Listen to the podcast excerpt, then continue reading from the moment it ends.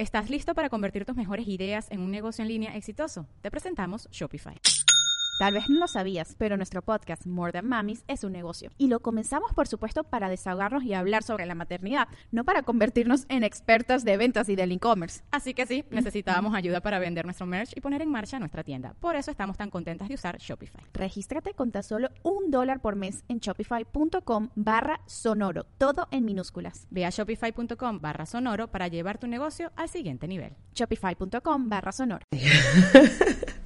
Bienvenidos a todos una semana más a Negra como yo. Esta semana eh, nos toca recibir a Fara Álvarez.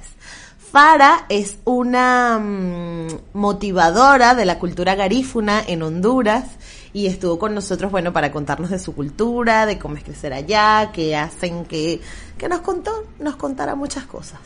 Para quien no lo saben, los garífunas son una etnia que desciende de los africanos y de los aborígenes caribes y arahuacos, que lo tengo aquí apuntado. Los arahuacos que vivían en la isla de San Vicente y emigran a toda la parte del centro de Latinoamérica. Garífuna es el individuo y también se le llama a su idioma, tienen el idioma garífuna. Están declarados además patrimonio intangible de la humanidad. Y bueno, Fara nos vino a contar de su cultura, de la música tradicional que se llama punta, eh, que es un género afrocaribeño, además que es muy parecido al calipso fiestero y así sabroso de bailar. Honduras es un país centro latinoamericano que para muchos no es muy mainstream y no es tan conocido. Eh, y por eso me encanta haber tenido a Fara aquí porque nos enseñó muchísimo de, de su país y bueno, para eso está Negra como yo, para unir a las negras a través de toda Latinoamérica. Vamos a verlo. Esto es Negra como yo, una conversación sencilla y cercana donde hablaremos de negritud, de ser afrolatino, de crecimiento personal y de dónde venimos. Con la ayuda de invitados especiales y a través de diferentes temas te ayudaré a empoderarte, a conectar contigo, valorar tus raíces y a inspirarte.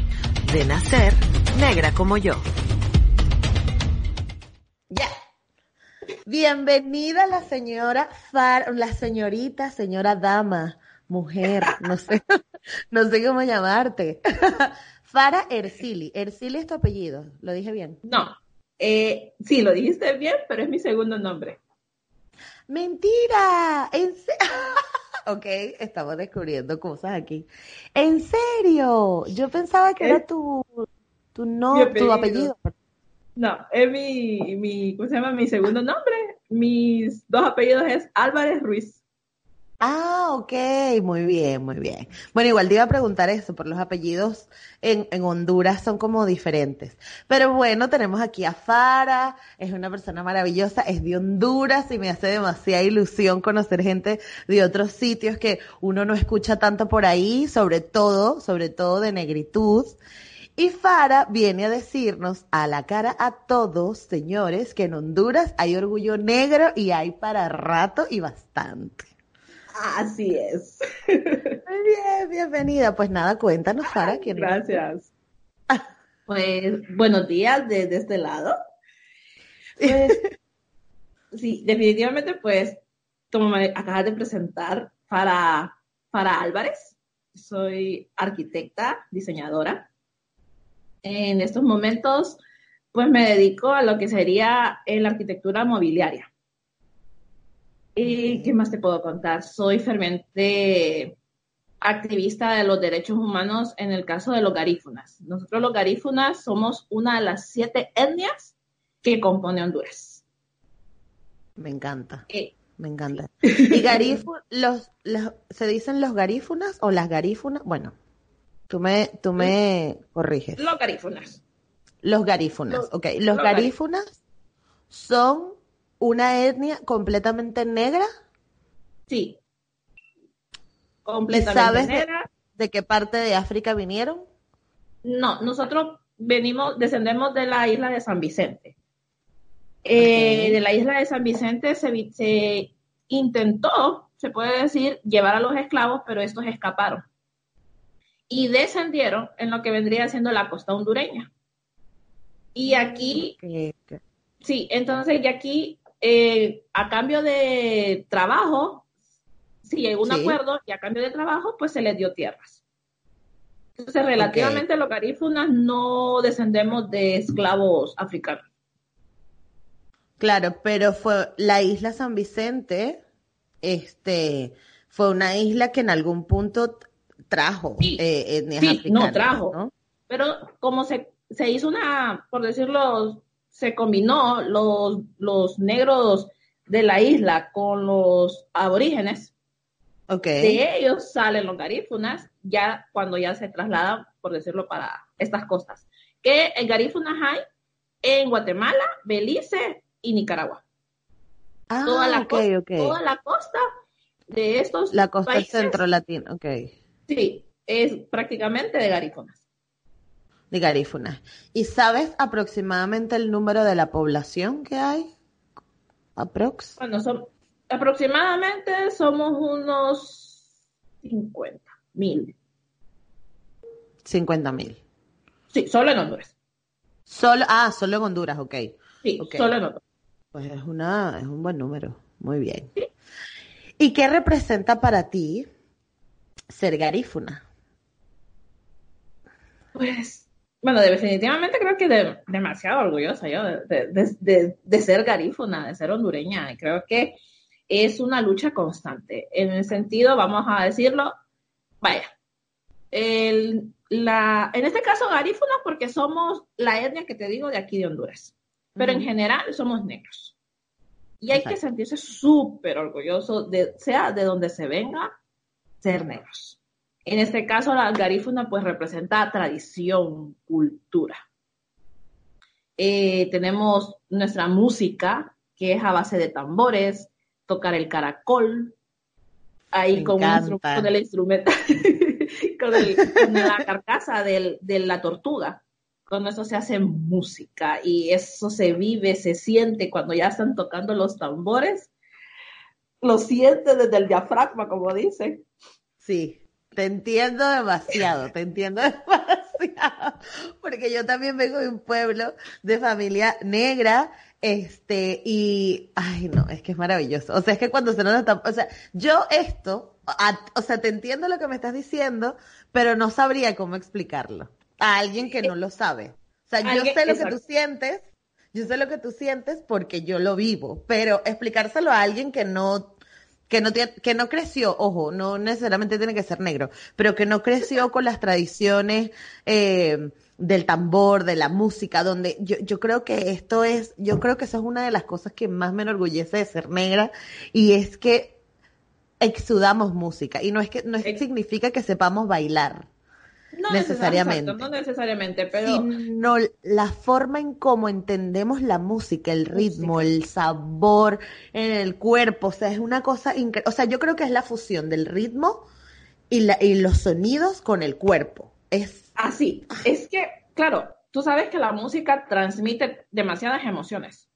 Y en este caso, voy a, voy a decir un poco cualquier tipo de música. Transmite cualquier tipo de sensaciones, sentimientos. Pero en el caso, cuando ya estamos hablando de tradición y empezar a sentir esa, ese toque de tambores, ya uno ya lo transporta a otro lado y ya uno ya empieza a acicalar todo lo que ha vivido nuestra comunidad. Sí, sí, sí, me encanta, me encanta de verdad. ¡Ay, qué guay! qué guay que estemos tan lejos, pero que, que, que, se, que intentamos exactamente el, mismo lenguaje con respecto a, la música y a las tradiciones, porque además, eso, o sea, en mi caso fue que yo crecí con mi mamá y usted tiene, o sea, era que no, no ni siquiera que lo decía, sino era como el ir todo, en, en, en el pueblo de donde, de donde es mi familia, que se llama Chirimena, es un pueblo que todos los, en mayo, o sea, la patrona, bueno, obviamente es lo que dejó el, cristianismo en, en, en Venezuela, pero celebramos la Cruz de Mayo. Y eh, esos días, o sea, es un, es un mes donde se paraliza completamente el pueblo. O sea, todo el mundo está abocado a las fiestas de mayo, a, a, a celebrar todos los fines de semana, los fines de semana se le llaman velorios porque son velatorios literal de la cruz, la sacan de la iglesia a las seis, siete de la noche, la llevan al altar donde, que está cerca del mar, donde está la cruz grande, ponen ahí la, la otra cruz chiquitita y empieza el tambor toda la noche. Hasta las 6, 7 de la mañana que viene un grupo de música y vuelven a subir a guardar la, eh, la cruz en la iglesia. ¿Hay alguna fiesta garífuna eh, que se celebre anualmente o que se celebre por alguna temporada? Mm, Bueno, cada pueblo tiene su feria, su feria de celebración, de inauguración, de cuándo hace cuánto se es, existe. Pero creo que relativamente la, la fiesta como tal vendría siendo la de Navidad. Mm, ok, ok. ¿Y qué No, suelen hacer? Bueno, nuestra comida tradicional está compuesta de marisco. Entonces se hace, bueno, de marisco, de yuca, porque hacemos eh, casabe. Nosotros aquí también comemos casabe. Sí. Eh, pues mira, eh, la tradicional, la sopa está compuesta de, de coco y lleva pues pescadito, camarones, cangrejo, la, toda la parte de marisco. Y ese es nuestro, se llama judutu. Judutu. Mm. Y se escribe con J, Judutu. No, con H. Ah, con H. Fue. Ajá, ok. Ajá. ¿Y esta sopa se come, se puede comer durante todo el año o se hace solamente para las fechas de Navidad? Ah, se puede comer durante todo el año. Pero bueno, eso sí. es, bueno, anoche me decía, Farah, ¿es eh, levanta muertos o tumba cuerpos? Cualquiera de las dos cosas sirve. Cualquiera de las dos. Porque al estar eh, hecha de coco, te pega un sueñito, Ujú. pega un sueñito delicioso. Claro. Pero en qué, o sea, lo que quería saber era en qué época del año te encuentras tú esa sopa más común en las casas. O sea, o, eh, o no sé, No, la, la verdad que en cualquiera, en cualquier época del año es cualquier como- día, ok. cualquier día. Como te digo, claro, ya cada quien pues lo adapta a, a que fines de semana o porque, bueno, aquí en Honduras. Claro, es que ya- lleva trabajo, eh, ¿no? Sí, y ya en general, aquí en Honduras somos soperos de fin de semana. Ah, muy bien. Sí. Así, o sea, cualquier tipo de sopa que exista aquí, aquí en el país, se va, se por lo general se consume domingos. Entonces, se puede decir que vas a, va- puedes conseguir la sopa porque igual, tú sabes, eh, vienes un martes y estás en un restaurante y pides sopa marinera, juduto, te lo van a dar. Pero ya en casa, ya casera, dominguito. Los domingos, claro, típico se reúne toda la familia, vienen, preparamos nuestra super sopa y come todo el mundo, no sé qué. En Venezuela conocemos la sopa como tal, o sea, es una sopa igual, pero se le llama sancocho. Entonces, el sancocho para, para los venezolanos es, es la misma sopa, pero es con un montón de gente. O sea, no puedes hacer un sancocho para que coman dos personas. Eso no es sancocho, Ajá. eso es sopa. Pero si lleva un montón de gente, un bochinche, un- una bulla, un escándalo, entonces es sancocho. Y si es bastante, mejor. Mejor. Exacto. Igual lo comemos con casabes, ese carne de pescado, de pollo. Mmm, qué rico. Quiero comer sí. sopa. Aparte, mi, mi, mi familia, o sea, mi papá y mis tías son famosísimos por los sancochos que hacen porque están buenísimos. Así que cuando vengas a Venezuela, te daré a probar. Y yo quiero probar el judutu también. No, es, es, aquí te digo, estás cordialmente invitada. Ay, me encanta. Muchas gracias. Bueno, eh, Fara, pero tú vives ahora en Tegucigalpa, ¿no? Toda la vida. Aquí nací. Toda la Nací vida. Crecí. Sí. Nací, crecí aquí en Tegucigalpa. Pero mis ¿tus papás, papás? mi, pa- mi mamá es de Trujillo, de la, bueno, los dos, ¿verdad? De la costa norte. Mi mamá es de Trujillo y mi papá es de un pueblo que se llama Sangrelaya. Sangre gallo. Sangrelaya. Sangrelaya. Uh. Sí. ¿Estás listo para convertir tus mejores ideas en un negocio en línea exitoso? Te presentamos Shopify. Tal vez no lo sabías, pero nuestro podcast More Than Mamis es un negocio y lo empezamos por supuesto para desahogarnos y hablar sobre la maternidad, no para convertirnos en expertas de ventas y del e-commerce. Así que sí, necesitábamos ayuda para vender nuestro merch y poner en marcha nuestra tienda. ¿Y cómo suena con Shopify? Llegó otra venta. Shopify es la plataforma de comercio que está revolucionando millones de negocios en todo el mundo. Ya seas un emprendedor desde tu casa o desde donde sea, Shopify es la única herramienta que necesitas para iniciar, administrar y hacer crecer tu negocio sin dificultades. Con Shopify puedo gestionar pedidos, envíos y pagos desde cualquier lugar, brindándote toda la información y estadísticas de tus ventas al detalle. Regístrate para un periodo de prueba con tan solo un dólar al mes en shopify.com barra sonoro, todo en minúsculas. Ve a shopify.com barra sonoro para llevar tu negocio al siguiente nivel. Shopify.com barra sonoro. Vale, entonces ellos se vinieron a Tegucigalpa, jóvenes, me imagino, yo creo que como sucederá en todas partes, que Tegucigalpa era donde se movía la economía. Sí, al ser, pues, al ser la capital, pues deciden, deciden emigrar para la capital. Mi mamá se vino con 12 años, con mis abuelos y, y dos hermanos. Y mi papá también, bueno, ya, sí, mi papá igual, para entrar a secundaria, con 12, 13 años, pero ya uno, ya uno de sus hermanos ya estaba aquí. Ok. Vale. Y se vinieron a, a Tegucigalpa a trabajar, tal, no sé qué, y aquí se conocieron y, tuvieron a la maravillosa Fara. Sí. Muy bien. Entonces, tu infancia, o sea, a ver si nos puedes contar un poco a los que escuchamos, yo ya me sé algunas partes, pero a los que te escuchan, ¿cómo es crecer en Tegucigalpa? ¿Qué hay? ¿Qué, sueles hacer de para el, tiempo libre? O sea, ¿cómo es crecer ahí?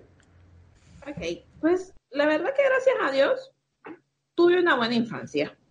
Eh, definitivamente, bueno, tú sabes, al ser capital, pues el progreso se mira un poco mucho más rápido que en las que en las comunidades, que en los pueblos. Entonces, igual, eh, ¿qué te puedes decir? Eh, iba a casa de compañeritos, bueno, en la escuela, pues iba a casa de compañeritos, las fiestas infantiles, eh, ir a comer. la verdad que bastante núcleo familiar. Salir con, con, la familia, con los primos, tíos, de ahí pues hacer amistades con los de la escuela, salir a sus piñatas, a sus cumpleaños, ir al cine, lo típico. Lo típico, ok. ¿Y tu infancia como negra, garífuna, fue diferente? ¿Sientes que fue diferente? Mm. ¿Alguna vez te sentiste representada en la sociedad? ¿Había más negros en Tegucigalpa o te sentías más bien como el bicho raro? No, Ah, para la época que yo estudio en, la escuela, no hay o no había esa, o sea, mis papás decidieron, mi, familia no viene de, gente con dinero, pero han sido personas trabajadoras y ellos deciden meterme en una escuela privada. Así que en, ese momento yo era la única negra de una escuela privada y bilingüe. Entonces, pero, pero no tuve y de verdad que doy gracias a Dios. En ese sentido, creo, sí, creo, y en algún momento creo que le comenté a mi mamá o le dije a mi mamá, ¿por qué soy negra? Creo que es la típica pregunta que todos en algún momento nos habremos hecho. Porque claro, siempre va a haber alguien que quiere decirle a uno, ah, eres negra. Pero mi mamá me enseñó a estar orgullosa de mi color de piel. A decir, a usted nadie la tiene que ofender por ser negra. Entonces, en la escuela no, no, no fui peleonera, así que, así que no, no, no tuve problemas, gracias a Dios, de, de bullying, de que la gente me ofendiera, de que yo me sintiera el bichito raro, no. Bien, eh, me complementaba mucho con mis compañeros. No era la popular, pero tampoco era eh, esa soledad que puede decir que uno puede agarrar a veces cuando, cuando lo sienten marginado. Claro, claro. Perfecto, bueno, eh, eh, afortunadamente, este, yo creo que viví más o menos lo mismo y tenemos mucha suerte porque no todo el mundo le pasa igual. Eso, la verdad que, ¿cómo me encantaría poder decir, nada, es normal, es normal ver negros, es normal ver blancos, es normal ver trigueños. Lastimosamente todavía está esa lucha de clases sociales, de color, y es algo que va para rato. Todavía esto no va a ser así verlo, normalizarlo. Pero en algún momento, en algún momento existirá eso de, ah, sí hay negros, ah, sí hay chinos, ah, sí hay esto. Pero mientras tanto, tenemos que educar a nuestros hijos, a nuestras familias, a, estar orgullosos de nuestro color de piel, a no sentirse marginados. Exacto. Y también yo creo que hay mucha responsabilidad. Afortunadamente las redes sociales nos han dado la oportunidad de podernos conectar tú y yo y saber que, que no estamos solas en el mundo, saber que hay mucha gente más viviendo esto y a que la gente entienda de que no, porque, por ejemplo, en, Venezuela pasa mucho que primero no tenemos representación en los medios de comunicación, que esa iba a ser mi siguiente pregunta. ¿Cómo son los medios de comunicación en, Honduras? Pero en Venezuela no tenemos representación en los medios de comunicación. Y evidentemente, cuando sucede la colonización, liberan a los esclavos, vale, ok, chévere, liberamos a los esclavos, creo que pasó lo mismo en todas partes. Todos como que, bueno, esta gente quiere ser libre, queremos tierra, bueno, váyanse para allá y ya, y vean qué hagan con sus vidas. Y es como que, joder, no, porque estas personas no tienen eh, conocimientos, no tienen estudios, no saben leer y escribir, a diferencia de como lo hacía un hacendado de la época. Entonces, claro, los sueltan ahí, bueno, agarra tu tierra, ahí tienes la tierra, pues, y ya yo te dije que ibas a ser libre. Pero evidentemente se crean lo que se llaman, en Venezuela se llaman, se llaman barrios, pero son los, las favelas, ¿no? Entonces, obviamente, todos se agrupan. Bueno, yo tengo que ayudar a mis hermanos porque somos un montón y vamos no sé qué. Y la gente cree, crece en otra condición socioeconómica, lo que hace de que los rechacen porque, bueno, es que tú no sabes leer, tú no sabes trabajar, tú eres un bruto, tú eres un nada. Pero en realidad, el único problema es que nunca se le dieron las oportunidades correctas. Exacto. Aquí no tuvimos tanto ese problema. La verdad que mucha gente ha venido de la cosa, en este caso, pues, tú sabes, hablando siempre de los garífonas se ha venido, ha estudiado. Solo que llegaba un momento que había una tendencia, vamos a llamarlo así, en donde no, o eran maestros por lo mismo de, de, salir de salir de sus pueblos, capacitarse y regresar a sus pueblos. Ok. Entonces, eran maestros o doctores o enfermeras en el área de salud. Pero ya actualmente ya se mira que ya puede haber doctores, arquitectos, ingenieros, o sea, de todo tipo de profesiones. Claro, todavía cuesta, todavía no es como que vas a llegar a una dependencia de gobierno, por ejemplo, y vas a encontrar representación negra. Y más, bueno, teníamos una, hace dos gobiernos teníamos el, el Ministerio de las Etnias. Ah, uh.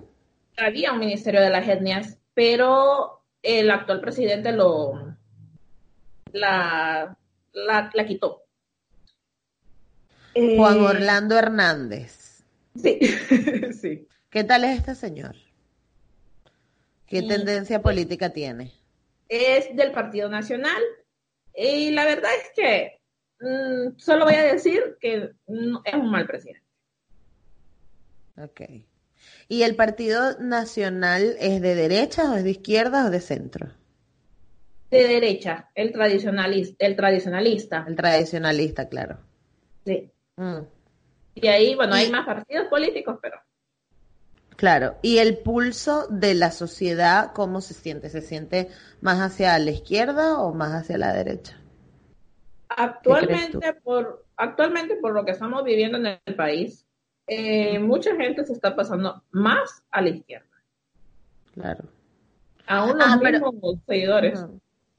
Claro. Que me ibas a contar que hace dos gobiernos había un ministerio de las etnias. Sí, hace dos, que, el, actual presidente lo quitó. Entonces ahorita ya no tenemos esa representación como tal dentro del gobierno. ¿Y de qué se encargaba el ministerio de las etnias? Se encargaba, de, bueno, de todo, en el sentido de controlar, a organizar eventos, dar a, como, a promover las, las distintas etnias, si había problemas y todo ese tipo de, de cosas que, que, es lo que ocupa, por ejemplo, alguna etnia o algo por el estilo. Ok, ok. Vale, pensé que se, se encargaba como de de otro, otro tipo de cosas, pero vale, perfecto. Se encargaba de gestionar pues eventos y hacer como más apertura con respecto a la, a la representación de las etnias y de la... Sí.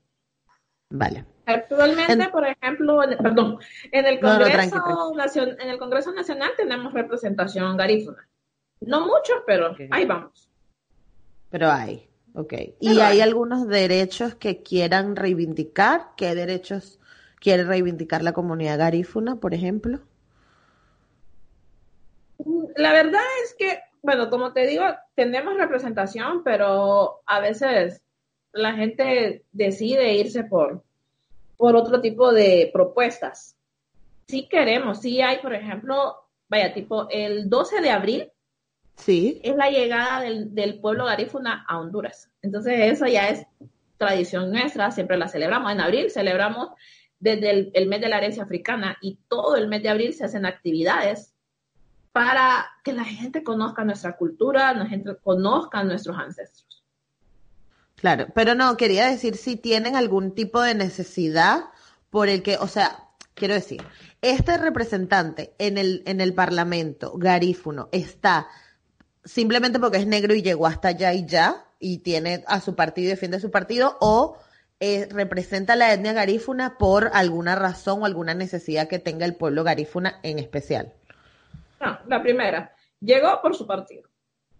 Okay, llegó, por su llegó por su partido. Ahí ya, da la casualidad que es su partido y que es negro. Exacto. Exacto, vale. Ok. Perfecto. Así de simple. Lastimosamente todavía no hay más. quisiéramos, claro, que hubiera uno que fuera especial y diría, yo vengo por, por Garífuna para representar a mi pueblo, pero todavía no. Claro, todavía no lo hay. Bueno, eh, da tristeza, pero al menos eh, nosotras estamos hablando del tema. O sea, algún, algo generará. Ya verás. Ahora bien, los medios de comunicación en Honduras, ¿cómo son? Son de estos que se parecen, porque pasa en Venezuela, que son idénticos a la televisión americana, como que hay mucho color, mucha bulla, programas de, de cocina súper con, quieren hacer unas megaproducciones y todas las mujeres están operadas, rubias, con unos rizos que le caen a la cintura y tal. no, no, tenemos, tenemos todo tipo de representación. Y bueno, antes que dijiste en los medios, mi mamá es chef. Así que, uh. así que te puedo decir que mi mamá tuvo dos programas de cocina. ¡Guau! ¡Qué bien! Me encanta. gracias, gracias, Uno era normal, comida tradicional, la, cualquier tipo de comida internacional, nacional, hondureña. Y otro programa que sí, ese ya era basado en comidas ya más tradicionales, de, claro, de cualquier etnia, pero más tradicionales. Y ah, porque la idea, era dar a la idea era dar a conocer Honduras. Claro. Ay, me encanta. ¿Y para qué canal era? ¿Era un canal local? ¿O se podía ver fuera? Eran canales locales, pero como ya ahorita ya tú sabes la tecnología, pues ya uno ya podía verlos por eh, internet. Ah, ok. O sea, ¿están en YouTube? Creo que sí, creo que hay dos de los programas de mi mamá. Uno, por, o sea, creo que es Cocinando con Rosalía. no me acuerdo si es Cocinando con Rosalía o Sabor Mediterráneo. Creo que el de Sabor Mediterráneo es el que está en YouTube. Ay, yo quiero verlo. Luego me pasas el link. Y luego se lo pasamos a toda la gente para que lo vea y lo comparta. y apoye a Rosalía. vale, entonces, ajá, los medios de comunicación, pues a tu mamá, por ejemplo, le dieron una oportunidad. Sí, y hay, hay, hay distinto. Aquí puedes encontrar, mm, vamos a ver, hay un, hay un, un hermano garífuna que tiene programa, por ejemplo, los sábados de música tropical, de música, pero claro, siempre dirigido a, la música negra, al ritmo. Eh, vamos a ver, pero no, sí hay. La verdad que aquí no vas a ver tantas operadas como, como en Estados Unidos. No, aquí hay de todo. La verdad que hay una buena representación. Qué bueno, de verdad felicidades, porque en Venezuela pasa todo lo contrario. O sea, las mujeres negras que ves en los medios de comunicación no representan físicamente como es una mujer negra normal, ¿sabes? No todas son flacas, altas, esbeltas. O sea, son como que a la Barbie le dieron un clic y le cambiaron el color, pero es la misma Barbie, ¿sabes? Entonces, eso es lo que suele verse en Venezuela. Pero es que creo, y, aquí opinando yo, sin ser de Venezuela, es porque como ustedes producen, usted sabe, lo del mismo universo. Entonces quieren dar a, creo que la idea de ellos sería dar a conocer erróneamente, claro está, que todas las mujeres son Barbies producidas. Sí, Y sí, no, sí, sí, sí. no, no, no, Sí. ha- ha- Y habemos además es un todo. concepto como, sí, aparte es un concepto como que muy aspiracional de que las mujeres tienen que ser así, o sea, esto es lo bonito, esto es lo correcto, esto es lo perfecto, y si te vuelves así vas a encontrar un marido y bello. Y bueno, a ver, yo, yo siempre he peleado mucho con eso, pero este 2020 tomé una decisión de que definitivamente cada quien sabe y hace lo que le dé la gana con su vida y puede decidir lo que quiera. Pero a mí lo que me da rabia es que nos enseñan que supuestamente todo tiene que ser así. Y Y eso no. Exacto. Y no lastimosamente estamos criando a nuestras nuevas generaciones con esos pensamientos.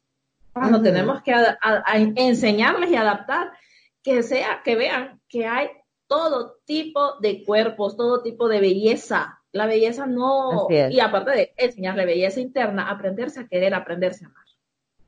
Sí. Pero bueno, no todo el mundo lo enseña. Ah, y ahora vamos a cotillear. Yo quiero saber, Sí. a chismospear, qué famosos. ah, yo apunté aquí unas cuantas mujeres famosas de Honduras: Claudia Sablá, Yaritza Owen, Ana Yurka, Catherine es de- Vanegas. Ah, sí, Catherine Vanegas, la que ganó la academia. Ajá. Yaritza es periodista, bueno, actualmente no sé si sigue trabajando en Canal 11, pero es- periodista. Ana Jurka está en Telemundo. Sí. Y Claudia Sablá, que leí que, ha escrito un libro que fue súper famoso. Es- fue más o menos lo que investigué. No, sí, tenemos, sí, sí tenemos, eh, bastante representación y mucho, en el caso vaya, del periodismo, muchos periodistas nuestros trabajan en, en Telemundo. Eh, Por ejemplo, uno de nuestros representa- representantes máximos en la cultura, ah, en baile, música, es Aurelio Martínez. Ajá, cuéntame de la punta. Ah, ok. Ah, bueno, la punta. La punta eh, eh, de, cara- del caracol, de la carcasa de la tortuga. Él nace celebrando actos fúnebres. Mm, caca, que había un muerto, tocaba y todo ese tipo de cosas. Ya, claro, ya después se va modificando algunas cosas para separar que es como el acto y hacerlo un poco más acto fiesta, pachanga. ok, claro. Entonces, de- dentro de la punta, por ejemplo, igual tenemos, por ejemplo, bueno, ahori- ahorita, por ejemplo, tú vienes y dices, ah, quiero escuchar música pu- punta. Sí. Entonces está la punta comercial, la que ponen en las discos, la, la que todo el mundo se emociona bailando. Pero la punta tradicional es la que tú vas y vas a encontrar en los pueblos. Ya con más respeto, ya que con tambores y todo ese tipo de, de cosas. Así que ya no es aquella parranda que vamos a, a- encontrar. La punta tradicional, ¿hay algún cantante que me recomiendes para yo conocer la punta tradicional o que nos recomiendes a todos los que los que Aurelio Martínez. La tradicional, tú puedes Ah, venir y puedes poner Aurelio Martínez y vas a escuchar. Sí. Y ya en la punta Ok. comercial, eh, Casabe. Casabe se llama el grupo. Casabe el grupo, sí. El grupo que lo escriben con dos zetas y ahí vas a encontrar toda la, la- la música de ellos, que también es rica, es sabrosa para, para bailar. Está bien. Mira, pero el hondureño baila mucho, le gusta mucho bailar. Sí. sí, el hondureño baila, le hay- encanta. o sea, hay mucha rumba en, en Tegucigalpa. Sí. Y, pero en Tegucigalpa hay, pero la verdad que la rumba es en la costa norte. Ah, claro, en los pueblos, obviamente. En la el- sí. Y no, y, e igual, no solo en el pueblo, por ejemplo, en nuestra segunda ciudad industrial, nuestra ciudad industrial, mejor dicho, San Pedro Sula, es ciudad, Ajá. es a la parte de Tegus, y ahí hay una de rumba. En serio. No, pero yo, yo quiero ir para San Pedro. No te preocupes, que yo te hago el tour. El no hay problema. Claro, claro. Vale, ¿y cómo es una rumba en San Pedro o en Tegus. O sea, es, em, porque por ejemplo, el, en Venezuela la gente, si va a rumbear, salen, no sé, quedan a las 11 de la noche en la discoteca o a las 12 de la noche en la discoteca. Y ya, y ahí ya rumbean y compran el alcohol en la, en la, en la discoteca y ya, y ya. Pero en España, por ejemplo, las fiestas son que la gente primero se toma unas cervezas, luego quedan en una casa y se toman ya el, mezclado que le, que la mezcla que le llaman el ron con Coca-Cola o el ron con Sprite o el ron con cualquier cosa. Y luego, cuando a las dos de la mañana, que ya están bien borrachos, es que se van a las discotecas a ligar. Y ya. Ah, pero, ¿cómo funciona en Tegus? Sí. Ok, aquí en Tegus ya tipo, porque aquí sí hubo un alcalde hace años que prohibió eh, que, amaneciéramos en las discos. Entonces, sí, entonces aquí en Tegucigalpa a las 2 de la mañana ya están cerradas. Así que ya tipo 10 de la noche ya estás moviéndote para la disco para disfrutar. Pero en, en cambio, por ejemplo, en Ceiba, que es otra ciudad, se invita a la bella, allá ya puede decir, así como en Venezuela. A las 12 nos vemos en la disco. Y, y las discos están abiertas hasta tarde. Claro. Sí, allá está, allá está hasta tarde. Lastimosamente aquí nos toca ya ser niños buenos y venirse a su casa. Claro, pero entonces me imagino que, porque tú sabes que los negociantes se buscan la vuelta. Entonces habrán hecho cosas para que tú empieces a beber desde temprano, de manera que a las dos ya sientas que lo has dado todo, ¿no? También, y aparte de que aquí abren, creo que desde el jueves. Ah, ¿ves? Claro. Entonces ya la gente está parranteando desde temprano. Desde temprano. bueno, si antes, algunas antes abren desde el miércoles. Claro. Bueno, aquí también hay discotecas que abren los miércoles en Barcelona, pero, y en Venezuela también. Pero, sabes, la gente no, no está tan llena porque no hay, hay movimiento. Exacto. Pero en Tegu se llenan las discotecas los miércoles, los jueves, los viernes, lo que, el día que sea. es que creo que depende mucho la disco. Hay una, por ejemplo, porque nosotros aquí en Tegucigalpa eh, somos más, mm, somos menos música caribeña. Entonces, esta disco decide hacer los jueves un especial de Caribbean Night, pura música caribeña, así que sí se llena. Pero es como dependiendo, dependiendo la disco. Claro. Y una disco normal que ponen, ponen música electrónica, ponen, no sé, cumbia, este, salsa, eh, merengue, no sé. No, ah, ya, bueno, casi ya bueno, estamos teniendo un problemita aquí en Tegus que ya casi no hay dónde ir a bailar. Lo que está surgiendo más son bares. Ok. Pero relativamente aquí ponen reggaetón, que creo que es la principal. Claro.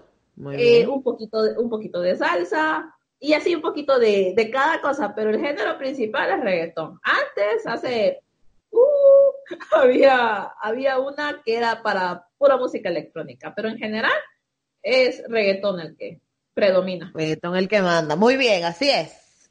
yo soy súper pro reggaetón, me encanta. ah, yo igual.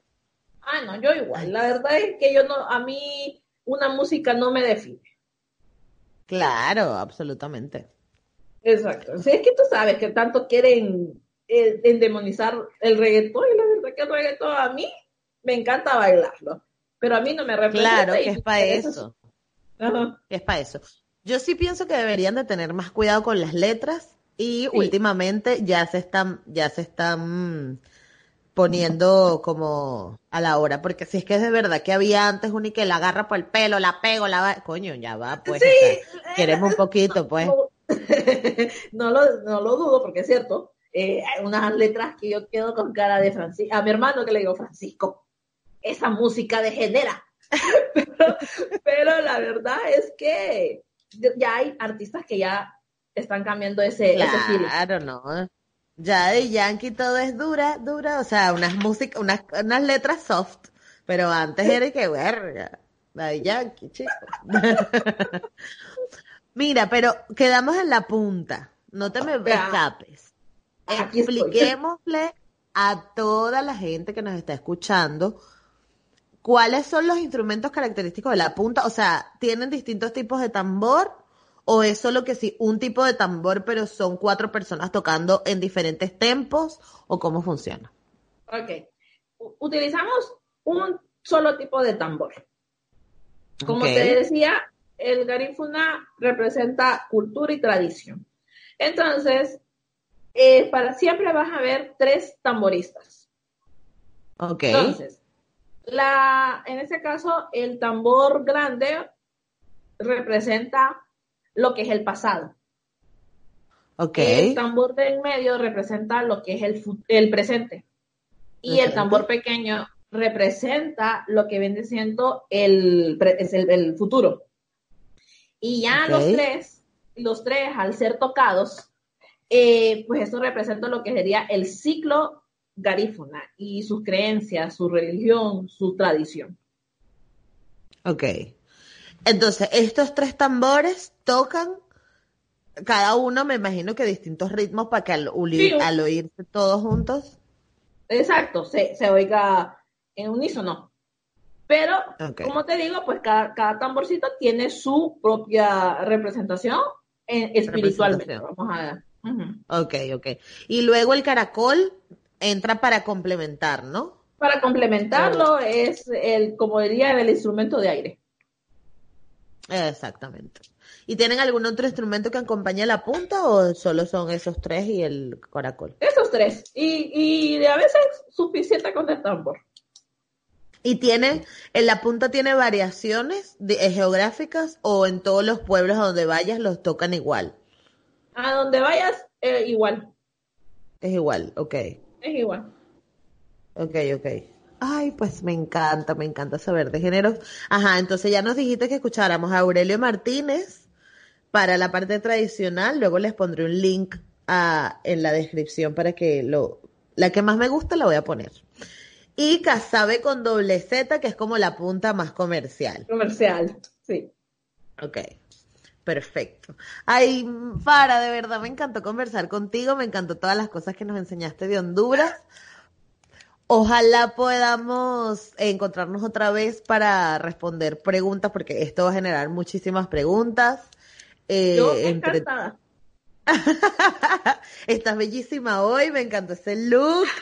épico, garífuna, me encantó. Ah, eso es lo que te iba a decir. Eso, ay, coño, yo me estoy despidiendo y te quería preguntar eso.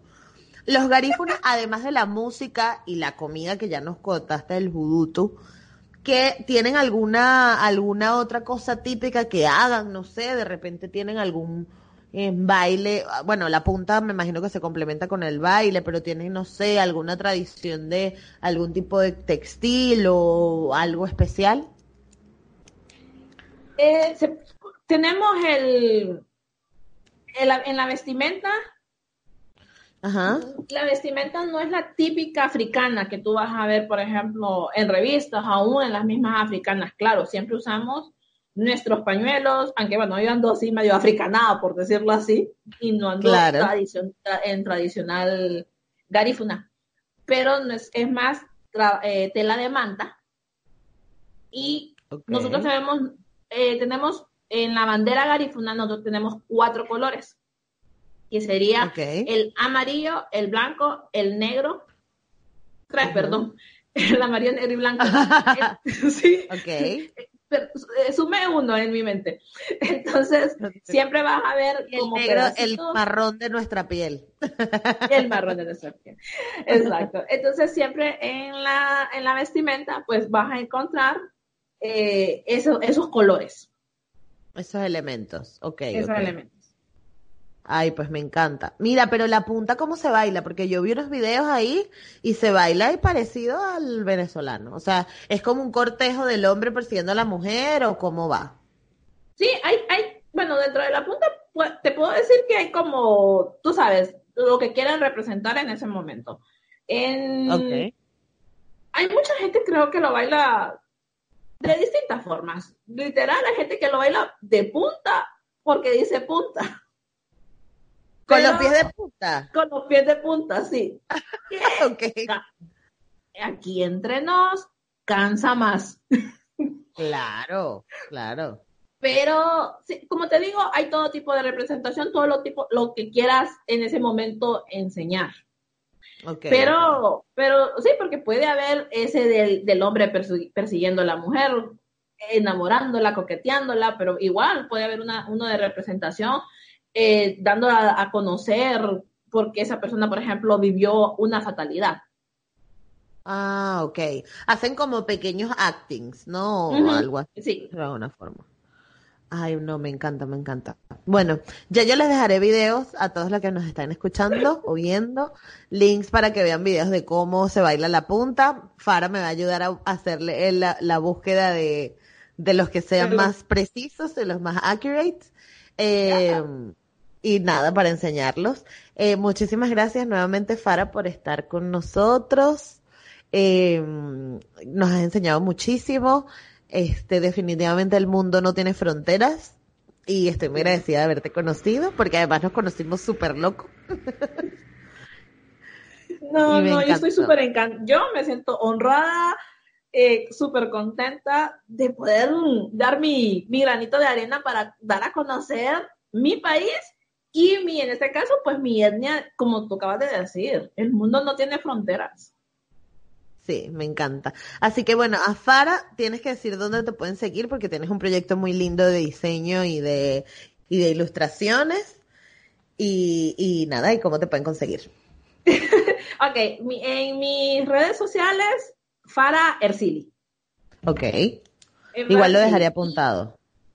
Y ahorita pues eh, servicios múltiples HN para que vean todos los, diseños de muebles que hacemos. Ok, me encanta. HN. De Honduras. Múltiples HN. Ah, claro, de Honduras. Qué tonta.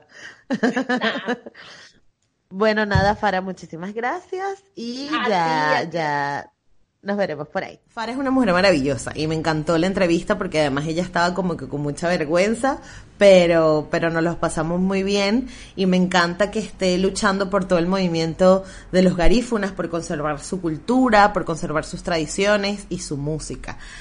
Ahora van a escuchar un pedacito de Casabe, que es el, el, grupo que ella nos recomendó de punta, que está bien chévere porque es una música así como loca caribeña para bailar. Y también nos dejó, eh, también les voy a poner un pedacito de el NPR Tiny Desk de eh, Aurelio Martínez. Eh, que es uno de los mayores exponentes de la punta a nivel mundial. Así que disfrútenlo. Muchas gracias por estar aquí. Recuerden que me pueden seguir en todas partes como Negra como yo. Me encuentran, escriben Negra como yo en todas las redes sociales y en todas las plataformas de podcast y me podrán encontrar. Muchas gracias y nos vemos en otra oportunidad. Chao.